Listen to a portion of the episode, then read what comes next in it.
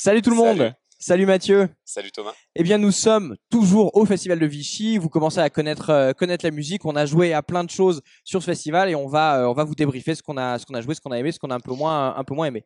On va vous dire un mot sur l'équipe parce Tout à fait. qu'effectivement, on était quasiment au complet. Il nous manquait que, euh, que le grand Manitou et les contributeurs. Euh, mais Tout voilà, à fait. On était, euh, on était très nombreux. Il y aura des articles sur le site aussi. Ouais ouais exactement Euh, parce que on a on a effectivement on a on a Atom et Marilyn qui ont Ouais. qui ont joué à pas mal de choses qui vont pouvoir vous chroniquer ça un peu plus en détail un peu plus en dé- détail que nous. On a toujours le Fred qui est derrière euh, derrière la caméra, mais surtout cette année pour nos partenaires, vous avez eu la chance de rencontrer Kirill qui est le, notre notre nouveau venu venu dans l'équipe.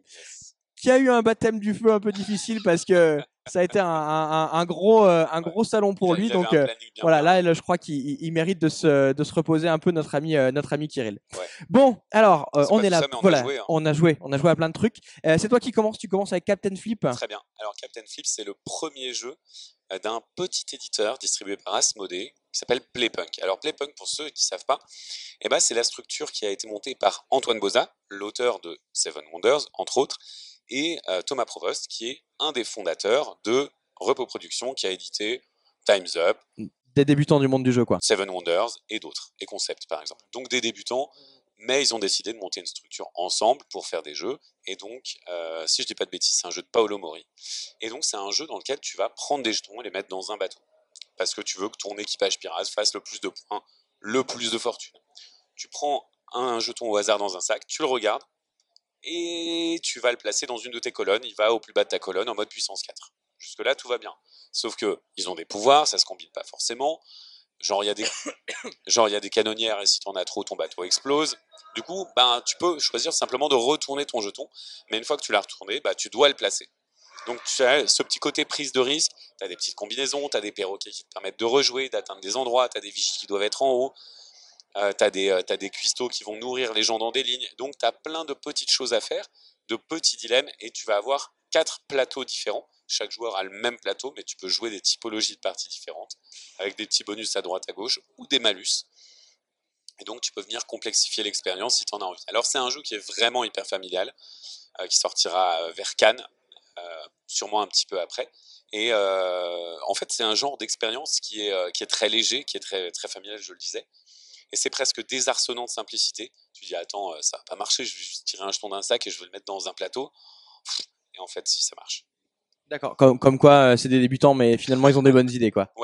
Et en fait, euh, bah, c'est l'auteur surtout qui a eu euh, la bonne idée, hein, c'est, Paolo Mori. Euh, et donc, euh, tu, tu vas quand même avoir un certain faisceau de choix qui est intéressant. T'es jamais complètement dépourvu et ça se finit assez vite. C'est, c'est très court en fait. Mhm. Donc, et ça, ça correspond bien au jeu du moment où tu vas faire ton petit tableau personnel. Il n'y a pas trop d'interaction. Il y en a sur certains plateaux, mais euh, ça reste de l'interaction gentillette. Ok, très bien. Et ben merci pour euh, merci pour ce débrief. Bah, de rien. On passe, euh, on passe au jeu suivant. Alors, le jeu suivant, c'est un jeu qui s'appelle Mycelia, qui était chez, euh, chez Ravensburger. Alors, c'est un jeu où on est un royaume champignon. On, on construit un, on, on gère un royaume champignon. Et pas de chance, il a plu. Et on aime bien l'humidité, mais pas trop quand même. Donc, il va falloir évacuer toute cette eau. Donc, on va avoir devant nous un, petit plateau avec différentes cases sur lesquelles il y a des gouttes d'eau. Et ces gouttes d'eau, va falloir se débrouiller euh, pour s'en débarrasser. Alors, soit on peut les déplacer et les amener dans notre puits pour les garder pour plus tard, soit on pourra tout simplement les éliminer. Alors, comment on va jouer? Eh bien, c'est un jeu de deck building. À chaque tour, on a trois cartes en main. On joue ces cartes qui vont nous permettre soit d'acheter de nouvelles cartes, soit de déplacer nos petites gouttes d'eau, soit de les, euh, de les enlever. Donc, c'est un jeu qui est très très accessible. Et euh, moi, c'est clair, c'est mon coup de cœur du salon. Je vous ai Ah fait ouais, à chier. ce Ah, clairement, je vous ai fait chier pour en parler parce que clairement, ça a été mon, euh, mon coup de cœur. Parce que, bon, le deck building, moi, c'est vraiment, euh, vraiment mon truc. Et on est sur un jeu qui est à la fois très accessible parce qu'il n'est pas punitif, on peut toujours faire des choses, ça se passe bien, c'est mignon, tout plein. Mais en réalité, quand on choisit les cartes que l'on va prendre, parce que notre plateau est, séparé en différentes zones avec, des, euh, types de terrain, et on va pouvoir se spécialiser sur certains types de terrain pour pouvoir enlever les gouttes. Et il y a un vrai sens du timing de se dire, j'ai pris telle carte qui ne va se déclencher que dans certaines conditions. Et donc, il va falloir vraiment se dire quelle est ma stratégie? Est-ce que je mets toutes mes gouttes sur un même type de terrain et je n'ai que des cartes qui correspondent à ce type de terrain? Est-ce que j'ai un petit peu de, de tout? Est-ce que je me rappelle mes cartes qui sont pas encore sorties? Pour pouvoir euh, me, euh, me préparer Euh, moi, j'ai trouvé ça vraiment très, très, très, très, très malin. Ouais, et puis le matos, c'est sexy. Le hein. matos, c'est super t'as Un sexy. truc qui fait pleuvoir et tout. Voilà, c'est vrai. J'en ai pas parlé, il y a ce truc qui fait pleuvoir, qui pour moi est peut-être un peu surédité, mais qui fait partie du charme du jeu aussi, on va être clair. C'est gadget, mais c'est sexy. Voilà, c'est c'est c'est ça. Euh, le jeu le jeu est vraiment pas punitif. Euh, quand on achète une carte, elle va tout de suite sur le dessus de notre paquet, donc on l'a le tour d'après. Donc vraiment, le jeu est gentil avec nous. Il y a aucun problème. Il est très très sympa avec nous. Et pourtant, je pense qu'il a une profondeur qui est vraiment euh, vraiment intéressante. Euh, donc voilà, moi coup de cœur euh, coup de cœur du salon, clairement. Plutôt famille ou plutôt initié? Plutôt famille. Ok. C'est ça qui est marrant, c'est plutôt famille, mais les initiés vont s'amuser. Ouais, du coup, c'est cool parce que c'est un peu sur le, C'est ça. sur le pont entre euh, deux publics. et, euh, Exactement. Exactement. Donc moi, c'est euh, ouais, vraiment, il, m'a plu quoi. Très Voilà. bien, ça a l'air d'être une belle expérience. Est-ce qu'on Euh, passe au jeu On suivant? passe tout à fait au jeu suivant. Ah, parfait. Et bien le jeu suivant, c'est toi qui vas nous en parler, c'est Fake Crystal. Alors, Fake Crystal, c'est un jeu de Sergio Alaban qui sort chez euh, Arkane euh, Publishing. Et donc, euh, c'est un jeu d'enchères, mais pas vraiment un jeu d'enchères. C'est un jeu à économie fermée par l'auteur de Sheriff de Nottingham, par exemple. Donc, on sent que ça va être déjà un jeu d'enfoiré. Et effectivement, on va vendre des cristaux, on va les mettre sur son marché. On va dire, on va les placer, c'est des tuiles, on va les placer dans notre tableau. On va dire, bah tiens, celle-là, je vous annonce qu'elle vaut à peu près 6 ou qu'elle vaut à peu près 18. Et on va mettre le prix. Avec ces sous, on va indiquer le prix. Et ensuite, une fois que tout le monde a fait ça, on va regarder chez les gens et on va dire Ah bah tiens, toi là-bas, euh, tu vois ton cristal de gauche, je vais te l'acheter, je vais te donner autant que ce que tu as mis. Donc tu récupères ta mise et moi je te donne euh, ta mise et je récupère ta carte cristal. Ou alors, je peux dire Bah je vais simplement récupérer ta mise, mais c'est toi qui récupères le cristal. Évidemment, on peut mentir comme des arracheurs dedans.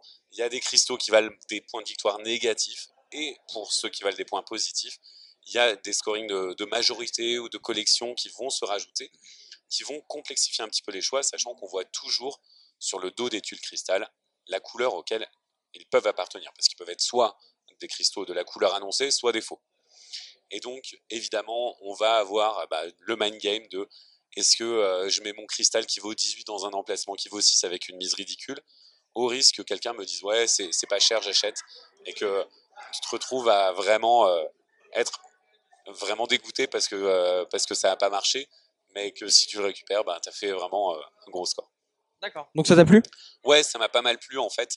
Je craignais un petit peu parce que euh, Sergio Alaban, il a aussi euh, travaillé sur Warehouse 51 qui était un peu moins bien. Euh, donc voilà, c'est. je- je- mais Sheriff de Nottingham, j'aime bien à la base. Euh, là, il y a vraiment un truc qui est plus dans l'air du temps, qui est plus moderne dans son approche, qui est court et qui est vraiment, vraiment euh, euh, sans trop de gras et sans trop de, euh, sans trop de, de heurts dans l'expérience. Donc on a vraiment quelque chose de, de contenu qui va durer genre 20 minutes, pendant lequel on se fait des crasses, il y a un peu d'émotion, il y a un peu de construction aussi. Du coup, tu as à la fois le côté construction de tableau qui est à la mode, et en même temps, c'est pas des tableaux tout propres. D'accord, bah très bien. Euh, bah, je vais prendre la main pour le, le quatrième Yes, jeu. carrément. Donc le quatrième jeu, c'est Reflecto. Alors Reflecto, c'est un jeu de Roberto Fraga. C'est un auteur que personnellement j'adore, euh, qui va reprendre quelque chose qu'on avait déjà vu chez euh, Princess Ching euh, de Roberto Fraga. Disons-le, c'est du plagiat de lui-même. C'est une réinterprétation d'une mécanique très intéressante, je trouve, où en fait on va avoir des petits chevalets sur lesquels il va y avoir des miroirs et donc on va pouvoir déplacer nos chevalets. Et si on place nos chevalets intelligemment, on va voir ce qu'il y a sur le chevalet adverse. En l'occurrence, sur ces chevalets, il y aura un mot de cinq lettres qu'on aura écrit. On peut changer le nombre de lettres pour changer la difficulté. Et pour gagner, on a deux façons de faire. Soit on réussit à avoir toutes les lettres ou suffisamment de lettres de notre adversaire pour pouvoir deviner le mot qu'il a écrit soit on va réussir à faire sortir nos lettres dans l'ordre du, euh, mot. Alors pour se déplacer sur le plateau, on va pouvoir soit se déplacer un petit peu comme un roi aux échecs euh, sur une case adjacente, soit on va pouvoir, comme les dames, sauter euh, d'un petit chevalet à un autre. Euh, donc c'est très simple au niveau des, euh, au niveau des règles, c'est très, euh, c'est très euh, accessible. Donc on a joué à deux, euh, à deux avec Fred. Euh, alors on a fait une partie qui était très très très agressive dans le sens où on s'est vraiment tous les deux on était sur la stratégie de je vais sortir, je vais sortir mes, mes lettres Ce qui fait qu'on a assez peu joué avec les miroirs. Parce qu'il y a un jeu avec les miroirs qui est quand même intéressant, c'est que on veut pas que l'autre devine qu'on a, euh, qu'on a placé un miroir. On veut pas trop avancer, etc. Et on essaie de regarder discrètement. Alors c'est pas toujours facile, mais on essaie de regarder un petit peu discrètement pour voir, euh, pour voir ce qui se passe. En l'occurrence, on n'a pas beaucoup joué, euh, joué avec ça. Et euh, on en a parlé un petit peu avec l'éditeur qui nous disait qu'effectivement, le jeu des miroirs, on, ga- on gagnait avec les mots, allez, dans euh, une partie sur cinq à peu près. Euh, donc ça reste important, mais c'est une composante en plus du jeu. Donc il y a un espèce d'équilibre qui se fait entre euh, bah, comment je me place, euh, comment je place mes miroirs, parce qu'il y a aussi le fait que même si on peut parfois vraiment se déplacer d'un bout à l'autre du plateau si les, si les planètes s'alignent, bah des fois si jamais notre, notre chevalet est mal placé, il va mettre beaucoup de temps à, beaucoup de temps à bouger. Il y a vraiment ce choix de comment, euh, comment je vais jouer. Est-ce que j'essaie d'aller d'aller débusquer mon adversaire à la, dernière minute? Donc c'est assez, c'est assez intéressant, mais c'est c'est des jeux où il y a besoin de plus d'une partie pour avoir un avis, un avis définitif. Est-ce que ça ressemble beaucoup à Princess Jing ou est-ce que les sensations sont différentes? Non, pour moi, les sensations sont quand même différentes. Euh, Il y a quand même, euh, il y a quand même une proposition qui est différente, euh, qui est différente là-dessus, ouais. Voilà. Mais comme je l'ai dit, ça reste un jeu qui est plutôt abstrait et il y a besoin de faire plusieurs parties pour se dire bah, c'est pour moi ou, ou, ou c'est pas pour moi. On passe au cinquième jeu déjà, Allons-y. Un jeu particulier puisque c'est les toits de Paris. Les toits de Paris, ouais. Alors, on connaît tous les deux euh, Très bien, c'est une amie, très le- bien une des deux. l'autrice et ouais. illustratrice Voilà. Christine Alcouf Voilà. et aussi un peu Ludovic Maublanc. Voilà. Alors, Toit de Paris, c'est un jeu dans lequel on va être un, un gang de voleurs, gang d'épis.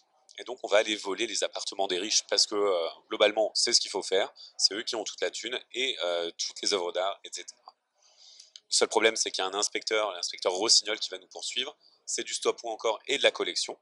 Et on va tout simplement dépiler euh, les œuvres d'art, sachant que bah, certaines œuvres d'art vont faire avancer euh, Rossignol, que si Rossignol arrive sur une de- des cartes qu'on était en train d'essayer de prendre, il nous prend la main dans le sac, on n'a rien, et les autres vont pouvoir se partager la mise.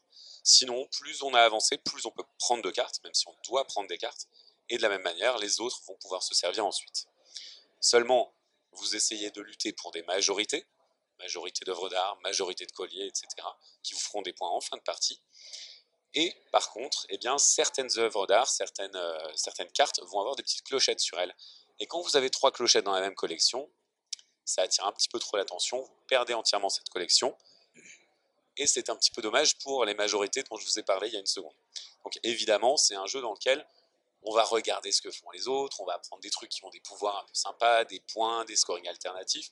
Et puis à un moment, on va s'apercevoir qu'on a deux cloches, et là, la personne qui est juste avant nous va nous dire Je m'arrête là, je prends une carte, tu obligé de prendre cette carte violette qui te fait perdre toute ta collection violette de 5 cartes. on se dit Ah mince, ah bah zut. Zut, c'est très interactif en fait. Oui, tout à fait. C'est un, jeu qui est, euh, qui est méchant. Euh, on, a joué, on a joué à 4 et clairement il y avait euh, bah, Kirill, que les gens ont découvert aujourd'hui, qui lui était vraiment en mode comment je fais pour balancer des cloches sur mes adversaires pour les éliminer les uns après les autres, qui été une stratégie gagnante puisqu'il a gagné la partie. Euh, et, et ouais, ouais, on est sur un jeu qui est. Certes, il y a de la prise de risque, mais il y a vraiment aussi euh, Bonne dose de fourberie comme on une les bonne aime. dose de fourberie comme on les aime. Voilà, exactement. Exactement. C'est, un jeu qui est, ouais, qui est plutôt marrant, qui est. alors moi j'aime pas ce mot, j'aime pas ce mot d'habitude, mais euh, mais qui est efficace. Donc, on prend les règles tout de suite, on joue tout de suite, euh, tout est compris, euh, compris directement. C'est pas forcément moi ma, ma cam de jeu, mais j'ai pris grand plaisir à y jouer. Et si on me, re- si on me repropose, j'y, reviendrai euh, agréablement. En, en fait, je crois que ce qui te plaît dans le jeu, c'est globalement, c'est un jeu de collection, majorité un petit peu basique, sauf cette composante d'interaction. Ouais, qui est hyper vient- importante. Qui vient mettre de la chaleur à la table et qui vient mettre aussi des sentiments un peu négatifs. Le fait d'être, de se sentir menacé, de perdre, avec le stop ou encore où tu peux perdre des choses aussi. Et au final, c'est très bon enfant dans l'esprit. euh, tu vois, quand tu perds des trucs, tu dis ah, c'est pas grave. Mais c'est vrai que ça peut faire ralouiller un petit peu. Et euh, ça rajoute un peu d'affect. T'es pas tout seul à faire ta Ouais. collection dans ton Ouais. coin. Ça, c'est quand même très positif ouais. aujourd'hui. Et le, le je, je- je sais que le, les, les auteurs voulaient parler de, du concept de prise de risque.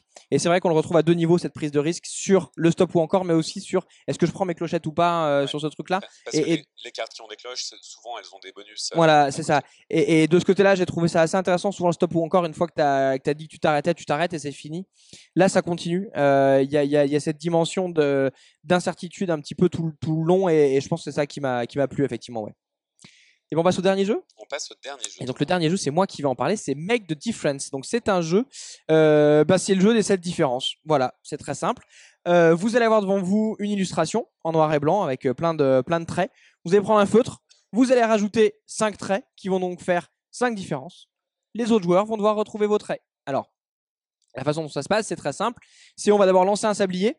Pendant le premier sablier, dès qu'un joueur a trouvé une différence, bah, il prend un point. Quand le sablier est fini, on relance le sablier.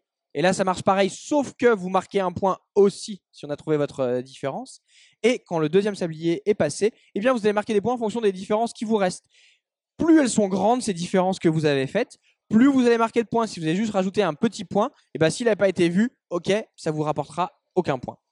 Euh, bah, ça marche plutôt bien c'est assez rigolo. On pourrait se dire, non, mais attends, t'as rajouté euh, un truc avec le feu, ça va se voir tout de suite. Alors, des fois, ça se voit avec la taille. Mais globalement, euh, on met toujours un espèce de petit filtre sur le dessin qu'on a modifié qui fait qu'on n'arrive pas à voir là où c'est du marqueur et là où c'est euh, là où c'est imprimé. Et j'étais une table, on était trois. Il y avait un des deux joueurs qui, avant que j'arrive, a dit non, mais c'est super facile. On va voir tout de suite les différences. Pas du tout. Hein. Euh, il y a euh, euh, quasiment à chacune des manches, il y a des différences qui nous sont passées sous le nez qu'on n'a pas qu'on n'a pas vu et pourtant des choses assez flagrantes. Quoi. On pourrait dire, tant pour les adultes, ça ça ça marche pas. Alors forcément, on pense à Differentio. C'est Kif qui va qui va sortir hein, puisque c'est le même qui est sorti, pardon, qui qui est sur le même principe. Les deux jouent pas exactement dans la même catégorie. Euh, celui-ci rajoute ce côté que c'est toi qui vas rajouter la différence. Et ce passage-là est assez sympa parce qu'on se dit mais c'est pas si facile que ça de rajouter quelque chose qui soit assez subtil et qui va pas euh, qui va pas se voir. Donc ça c'est quelque chose que j'ai assez euh, assez apprécié. Maintenant, bah, j'ai vraiment aimé Differentio, c'est quelque chose que j'avais vraiment aimé et j'avais trouvé que le jeu est, quand même un poil plus joli, aura une durée de vie à mon avis un peu un peu plus longue, donc j'ai préféré Differentio. Reste que ce petit côté où j'ajoute la différence m'a pas mal séduit là dans euh, Make the Difference. Voilà. Écoute, euh, merci pour, euh, pour ce bah, De rien. on va se dire à bientôt pour le dernier débrief du salon. Tout à fait. On est à peu près tout de suite. C'est ça. Mais pour vous, ce sera dans quelques, quelques jours. Voilà. N'hésitez pas à commenter, à donner votre avis également sur les jeux qu'on a débriefés, à nous mettre des petits pouces, partager la vidéo si ça vous plaît, et bientôt lire nos articles sur le site. Ciao, bye bye.